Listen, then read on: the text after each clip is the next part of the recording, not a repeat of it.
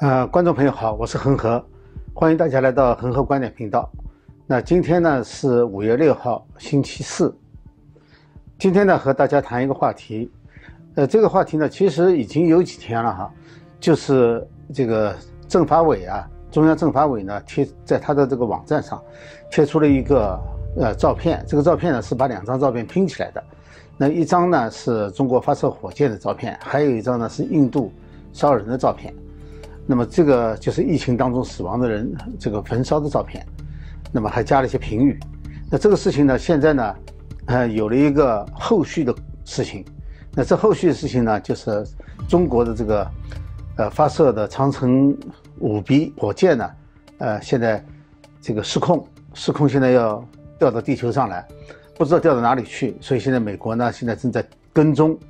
呃，以防掉到什么地方，这个人口密集的地方，人们不知道。那么这个事情呢是嗯比较具有讽刺意义的。那么另外呢，顺便再说一下，这里头有一个比较呃有趣的现象，我把它叫做胡锡进现象。那么大家看一下，我们今天会谈这个事情。那如果有时间的话呢，我们再花一点点时间呢谈一下，就是中共呢现在呃停止了和澳洲的一个战略经济对话机制。那么这个呃有什么意义？为什么中共在这个时候要这么做？好，我们现在先谈第一个问题哈。呃，就是长安舰呢，呃，发了一张照片。那么这张照片呢，是四月二十九号，就是长城五 B 火箭发射的那张照片。当然，另外一张照片我们刚才讲了哈，就是印度因为疫情非常严重嘛。那么这张呃照片呢，它加了一个评语，就是上面就是叫“中国点火”，对 versus 对这个印度点火。那么另外还有一个。一句话呢，就是印度单日这个呃确诊人数，疫情这个病毒呃感染确诊人数超四十万，加了这么一句话。那么显然呢，这就是一种这个讽刺印度，就是看印度笑话的这种表现。那么这张照片呢，呃，它说明几个问题。第一个问题呢是，它是由中央政法委的官方微博发出来的，所以呢。它不是一般的被煽动起来的民众，呃，我们讲中共很会煽动嘛，所以有很多网民会很激动。那这个呢，其实它不是这样情况，它是属于煽动者，就是他来组织民间的这种所谓的抗议活动或者是呃嘲讽的行动。那么这是第一。那么第二呢，就是他的身份是中共中央政法委，那么这个就不是一般的。呃，老百姓或者是一般的，你像胡锡进他都没有这个水平了，就是拿达不到这个水平了，呃，他只是人民日报下面的一个小报而已。当然，他因为他的运作方式，导致很多西方人去关注胡锡进的这个环球时报，认为他是反映了中共的真正的意思。这个我们一会儿再讲。那么这样的话呢，呃，这个一贴出来以后呢，就有相当多的网民，还包括这个呃网上的这些。审查者也好，或者是这个网军也好，水军也好，就他们会认为这是中央的意思，所以说呢，这个这个风就被煽动起来了。那么也许也许这真的是中中央的意思，只不过是不同的表达方式。呃，那么这实际上呢，他就定了个调，就是说对印度这件这个疫情，你可以做到。下限可以做到什么程度？但实际上我们知道，哈，一旦煽动起来以后，人家会看到，就是中央这一级是这个是底线，那么民间的底线呢，实际上是可以更低。所以说呢，他就把这个就是对印度的疫情的这种这种嘲笑啊，或者是这种态度啊，就就定下来了。实际上就是定的要比这个还要低很多。呃，那么另外一个呢，就是对于其他国家。发生的这种人这个灾难啊，或者是这个人员的伤亡啊，这种事情哈，一般正常的国家他会避免这种所谓幸灾乐祸的表现，因为这种幸灾乐祸实际上是一种很无耻的。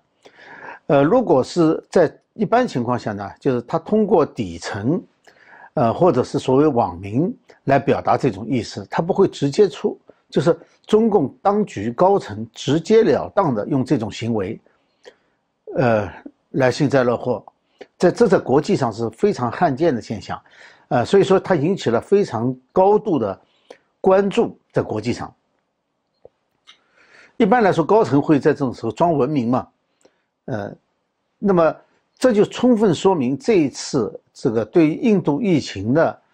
这种冷嘲热讽也好，这个幸灾乐祸也好，它不是一个自发行为，至少在很大程度上也不仅仅是高层允许的或者是默许的行为，而是直接从高层点火下来的，他有指导策划的，要不然中央政法委不会出来。那么这件事情呢，引起了非常大的轰动，就在国际上、国内都有很大的轰动。国内我知道有很多人，呃，也表示不满，就认为这种行为不应该是这种，就是政法委这个级别正式的行为，这不正常。那么国际上呢，其实舆论哗然，很多国际的大媒体呢都争相报道，都贴了这张照片，而且专门发了文章。那么这件事情呢，奇怪在哪里呢？它和中共现在。要做的一件事情，正在做的、努力做的一件事情，就是疫苗外交，就是通过疫苗能够改善中共在这个疫情当中的这个形象，变被动为主动，呃，这么一个形象。但是呢，这件事情呢，就是中央政法委这个行动呢，似乎和中共的这个努力是矛盾的。我们前几天还知道，中共肯定是做了很多工作，希望通过这个世界卫生组织来为中国的疫苗来背书。那世卫组织呢？后来是以一个就是临床数据分析的这种方式，还没有完全批准，也没有呃这个同意。但是不管怎么说的话，他是试图让世卫组织来背书的。但是他的这个行为呢，似乎把他所做的所有的努力全都抵消掉了，而且是甚至做得更糟。那么这种行动呢，看上去呢，就好像是呃，中共还不需要跟别人打，他自己左右手。这个互搏这种打法，呃，就很难想象，所以这种现象我觉得是比较值得研究的。那么我们来看一下哈，作为中共中央政法委，他为什么要介入国际事务？按说起来的话，这是一个非常不寻常的表现，因为国际事务啊是比较复杂的，它是政策性非常强的。按照中共自己说起来，周恩来原来就说是这个外交无小事嘛。所以说，这是要非常专业的人员去做的。外行去做的话，他有一个最大的困难，就是他永远也掌握不了这个分分寸。那政法委肯定是外交事务的外行，他主要是搞对内镇压的。呃，所谓中中央政法委，他管的部门哈，就是呃公检法司，就是公安、法院、检察院、司法部，然后呢，还有一个国家安全部。当然，早期还有武警，现在武警不让他管了，直接归中央军委管了。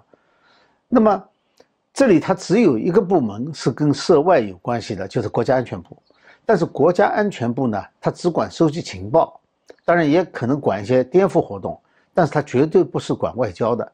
所以说，这有一点就是，呃，完全不相干的事情。那么，当然，中共的外交呢，也不能说它就是一个。很专业的行为，因为现在他外交方面他自己就有外交战狼，国务院发言呃这个外交部发言人本身就是战狼。另外呢，他还有一个，以前我曾经专门做过节目，就是叫做，呃小粉红的业余外交，就是在全世界到处抗议，这个也是很难掌握的。但这个呢，实际上是也是中共策划的，这个使全世界都非常头痛，就中共的这种外交非常头痛。现在再加上一个政法委里面插一脚。呃，要知道政法委插的这一脚，正好是四月三十号，习近平对印度表示要支援、表示同情的第二天发出来的。他是五月一号发的，啊，这事情有点诡异。那么中央政法委他为什么要去插手这个疫情呢？就是他有什么资格去插手这个印度疫情的事情？我觉得哈，第一个呢，就是。他这个虽然说插手的是印度疫情，但是呢，他在很大程度上呢，是在国内煽动民族主义情绪。那么在这个部分呢，煽动民族主义情绪部分呢，它就有在国内维稳的因因素，就是转移国内矛盾嘛，转移到外面去，然后让大家觉得，你看，外国水深火热，印度更糟糕，那中共就可以让大家知道说中国的情况其实好得多。它是起到国内维稳维稳的作用，那么这个呢，确实是政法委的职责。当然，他没想到引起国际上这么大轰动。另外一个呢，就是，呃，政法委的一部分呢，它是管网络监控的，就是在政法委下面啊，它其实公安部里面网络监控一部分呢是归公安部管的。那么网络监控和舆论引导呢，它实际上是同一件事情的两个面。那么对于他来说的话，他既然可以管这个监控、封杀这一面，他当然也可以去管一管舆论引导这一面。所以就呢，他就自然而然的就跨行业过去了。因为中共这个网络监控啊、网络控制啊，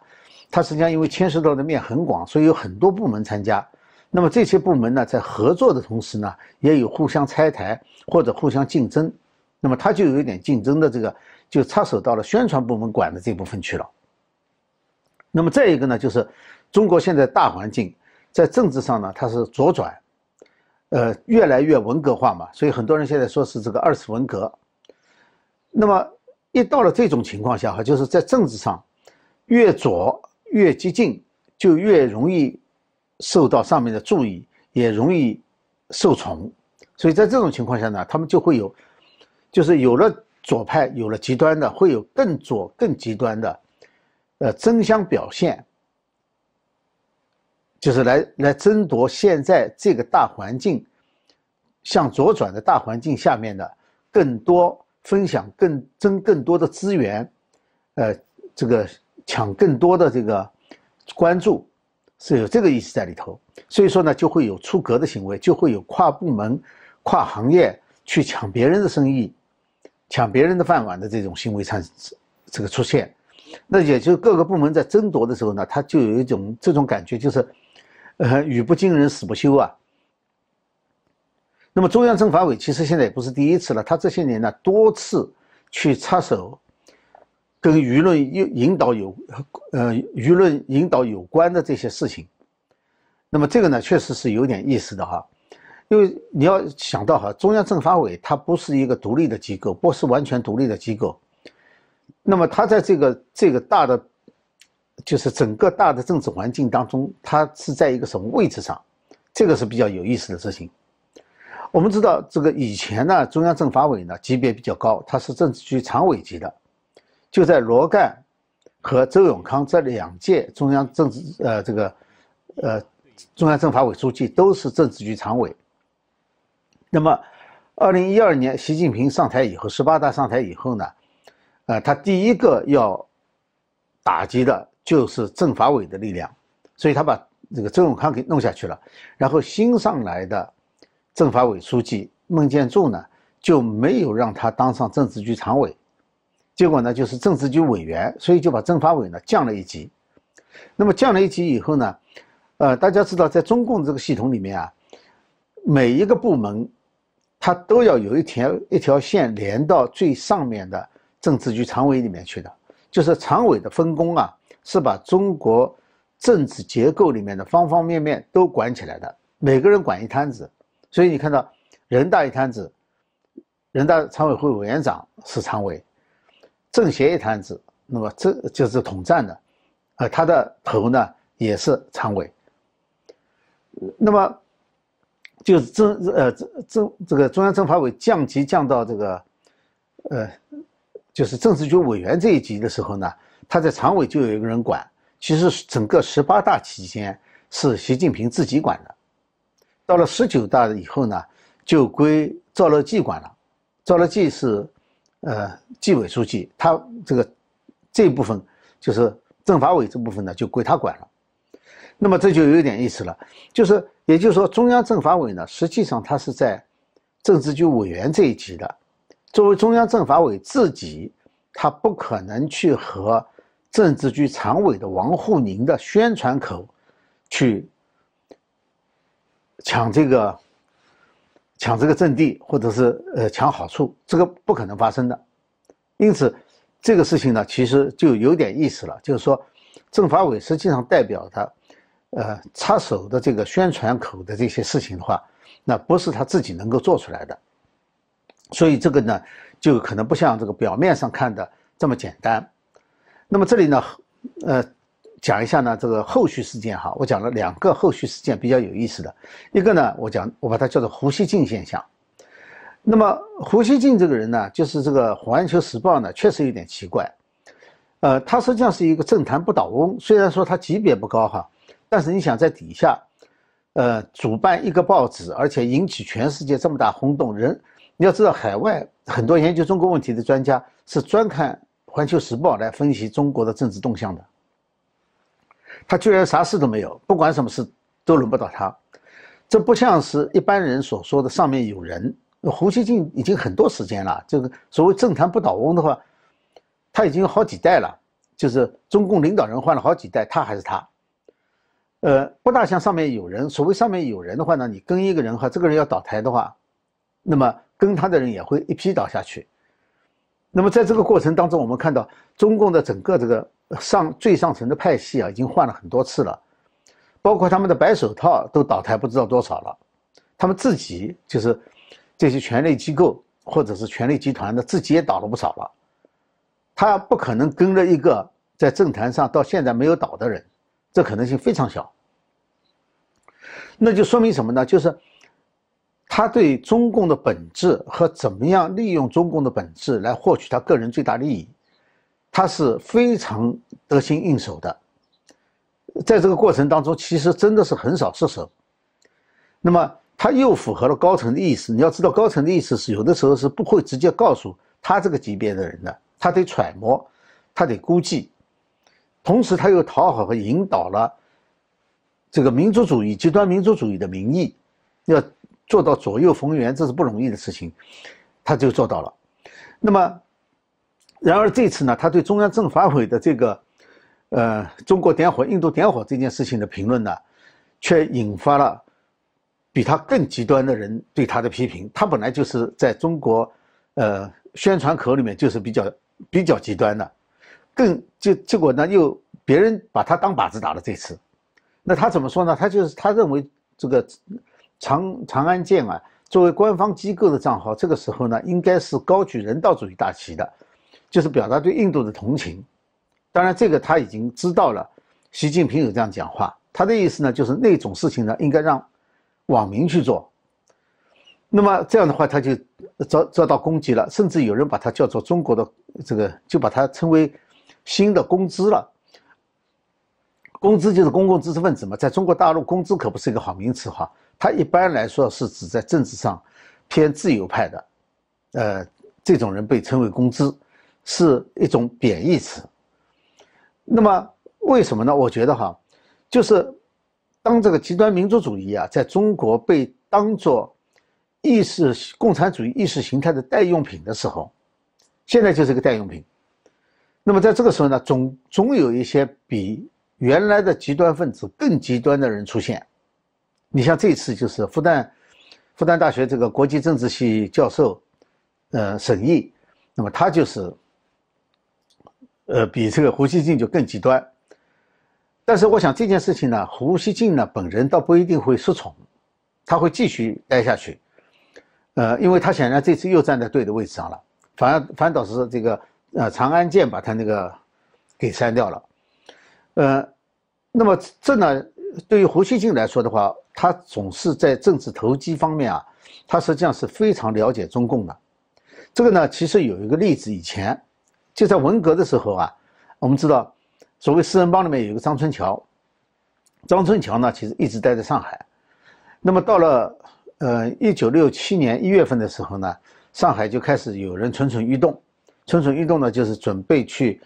对这个中共的上海市委和上海市政府。夺权，那么这时候呢，其实说是讲四人帮哈，那个时候他对，不是说他想见毛泽东就想见到的，要见毛泽东不是那么一件容易的事情，所以他在上海的时候呢，实际上他是就等于豪赌了一把，赌什么呢？赌毛泽东可能会支持夺权行动，因为夺权的话，如果没有得到毛泽东支持的话，或者毛泽东一转念的话，那就是死罪啊！你想夺共产党的权？这还得了？他就好赌了一把，结果呢，赌赢了。所以一月份的时候呢，那时候叫一月革命风暴，就是把上海市委市政府夺权了，成立了一个叫做上海人民公社。上海人民公社呢，其实就就是党政一体化，就把共产党和这个政府的权利全都包下来了。啊，后来呢，得到毛泽东的支持了。那这个江呃这个张春桥的地位，呃，马上就稳固了，不仅稳固了，还更进一步的得到毛的信任。那么这这就是，那么关键在什么地方？关键在张春桥对毛泽东的整个这个继续革命的这个理论体系和毛泽东继续革命的这种思想，他摸得非常准，他真的是了解毛泽东思想。所以说，现在讲回到文革，说文革毛泽东说这个毛泽东的这个路线没有得到贯彻。现在新的这个 党章和，呃，不是党章啊，就是《共产党简史》里面啊，就说是，呃，他的那些建设社会主义的思想没有被贯彻，不对的。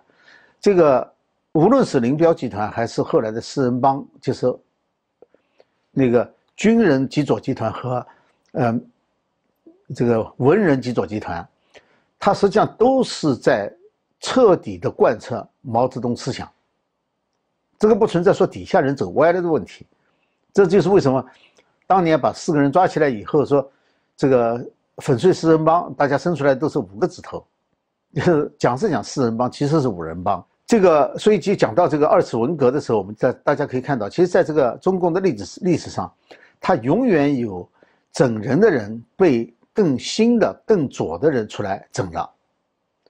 这个历史就是这么演变的。那其中最典型的就是刘少奇嘛，刘少奇从。这个在延安整风的时候和毛泽东结盟，就开始整人，呃，而且他当时提出来最先提出来毛泽东思想，那么最后呢，他被毛泽东思想给整死了，而他被整死的手段都是他从延安整风时期整别人的手段，一直到最后，当然延安整风时候他不是为主的了，整人主要是毛泽东下面康生在干，但是他是参与者。一直到后来历次运动，其实他都是整别人的人。一直到四清运动，整人家整得很惨的，最后他是被他自己创立的那一系套一一套完整的整人的方法给整死掉的。那么，这个文革当中被整的所谓老干部哈，呃，大家不要搞错了哈，这些人在历史上都用同样的方法整过不知道多少别的人，所以说。这些人其实都是现世报，当然后来有些人呢，他明白过来了，明白过来以后呢，呃，他试图纠正或者是不要把这条路再走得更远，那是文革以后的有一批，呃，被认为是改革派的，呃，包括这个习仲勋啊，呃，赵紫阳在内，但是不要搞错，就这些人能够在中国共产党的一个派别里面掌握到这么大的权力的话。那他肯定是整过人的，这是没有问题的，不然在共产党这个里头爬不上来。那么讲到报应的话呢，那个报应啊，啊不要来得太快哈。呃，中国长城这个火箭升空以后呢，这个残骸失控，失控以后呢就不知道掉哪什么地方去，所以大家都非常紧张。现在，呃，全世界都在关注它会落到什么地方去。如果本来这件事情哈。这个世界上不会有多少人去关注到长城火箭升空的事情，也不大会。即使是它有一个残骸、残骸不知道落到什么地方去的问题的话，可能也很少会引起关注。但这次呢，长安舰的这张照片呢，实际上是提前把这个事情给轰出去了。于是呢，这件事情就变成了一个全球关注的事件。所以说，长安舰在这里起了一个很大的推进作用。以前我想可能就是美国军方关注一下，或者美国情报机构关注一下。从发射的角度来说的话，应该这次发射是比较成功的，呃，因为它送上去东西送上去了。但是呢，失控的是什么部分呢？是残骸部分，就是这个火箭不用的部分。以前呢，就是随便让它掉下来的，这个本来也不是奇怪的事情，失控就失控，原来不就是没有控制吗？不是的。二零一九年的时候，中共曾经宣布过。中国是全世界第二个能够准确回收残骸部分的国家，第一个是美国，第二个就是中国。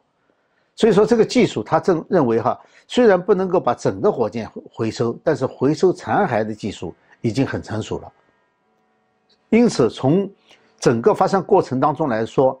残骸回收这一部分是失败了，所以整个发射过程是有一部分是失败的。这就是有的时候，呃，莫名其妙一件事情，你要去吹嘘这件事情，很可能就在这件事情上让你丢丑，所以中共并不是说是每件事情他想怎么做就怎么做的。呃，中央政法委也肯定没有想到他在吹嘘这个，把它变成一个全球关注焦点的时候，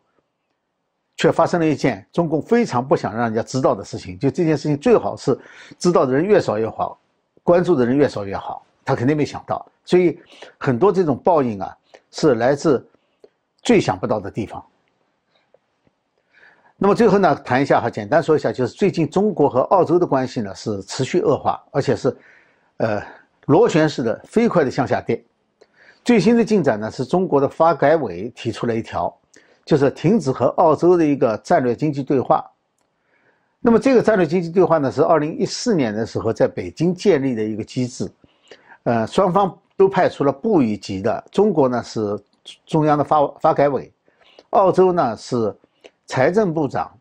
和这个呃经贸部长、贸易部长，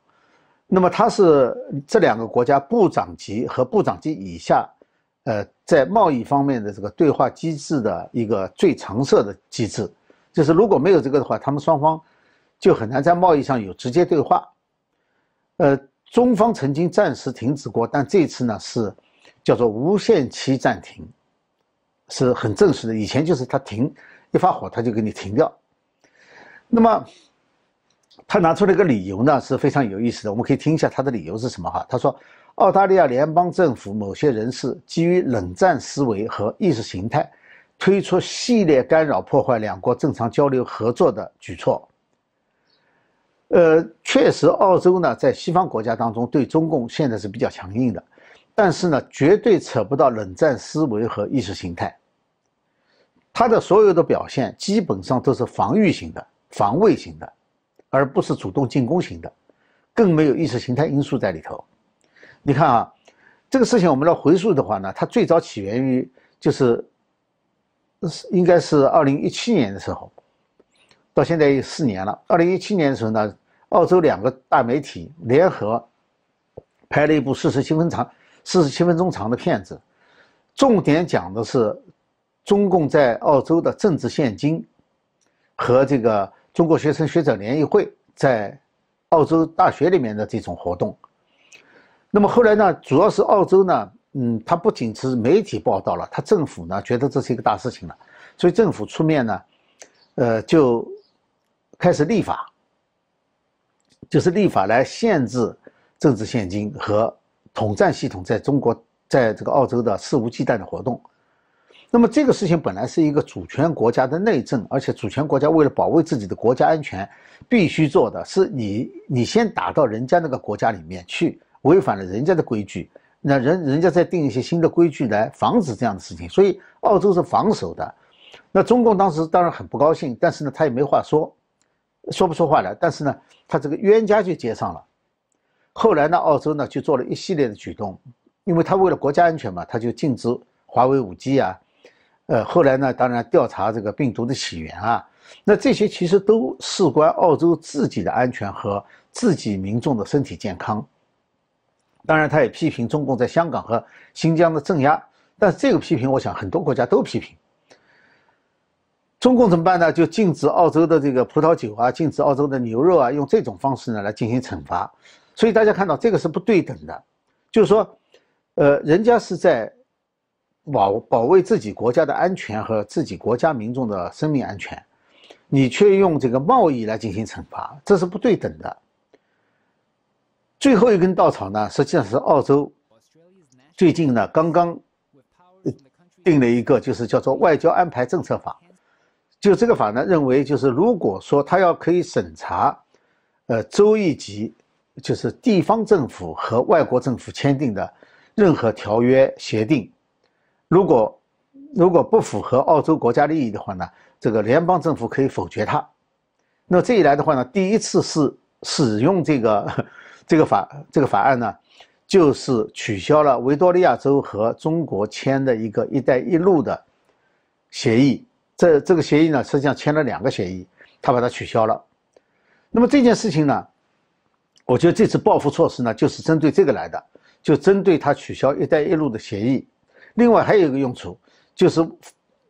适适当的警告澳洲不要再进一步了，再进一步，澳洲现在正在审查另外一个，就是那个达尔文港的这个租赁合同。呃，他就希望这个用这种方式呢来警告澳洲不要再进一步了。那么实际上，这个“一带一路”呢是不对等的。这个不对等呢是中共的这最拿手的把戏，就是其实这种就是这一类的协议啊，应该是国家和国家签的，就在联邦一级或者来在中央一级签的。那中共呢，它实际上避开了联邦政府和地方政府签，而地方政府本来是没有资格和一个外国政府签订这种协议的。所以，澳洲政府做的其实还是捍卫自己国家的宪法和自己国家的法律。保护自己的安全，要每个州，因为各个州啊，它是这个地方政府啊，它是不懂中，不了解中共的这种一大套邪恶的东西的，他只管自己的利益，呃，所以这个签合同的过程当中，他就会连影响到自己整个国家的利益。这个美国其实也是到蓬佩奥这个时期，当这个国务卿的最后一年才注意到这个事情，就是呃，这个中共和美国的各个州、各个市政府。去签订一些违反这个外交条例的外交关系的这种协定协议，这个根本就不是冷战思维，这实际上就是一种堵漏洞的行为。那么中共呢，现在是对澳洲特别强硬，呃，实际上是这个西方国家，我觉得哈，一定要避免这一点，就是被中共的这种各个击破的政策，他就是谁出头，他把谁打得最凶，其他的国家呢？可能会觉得还没打到我头上去，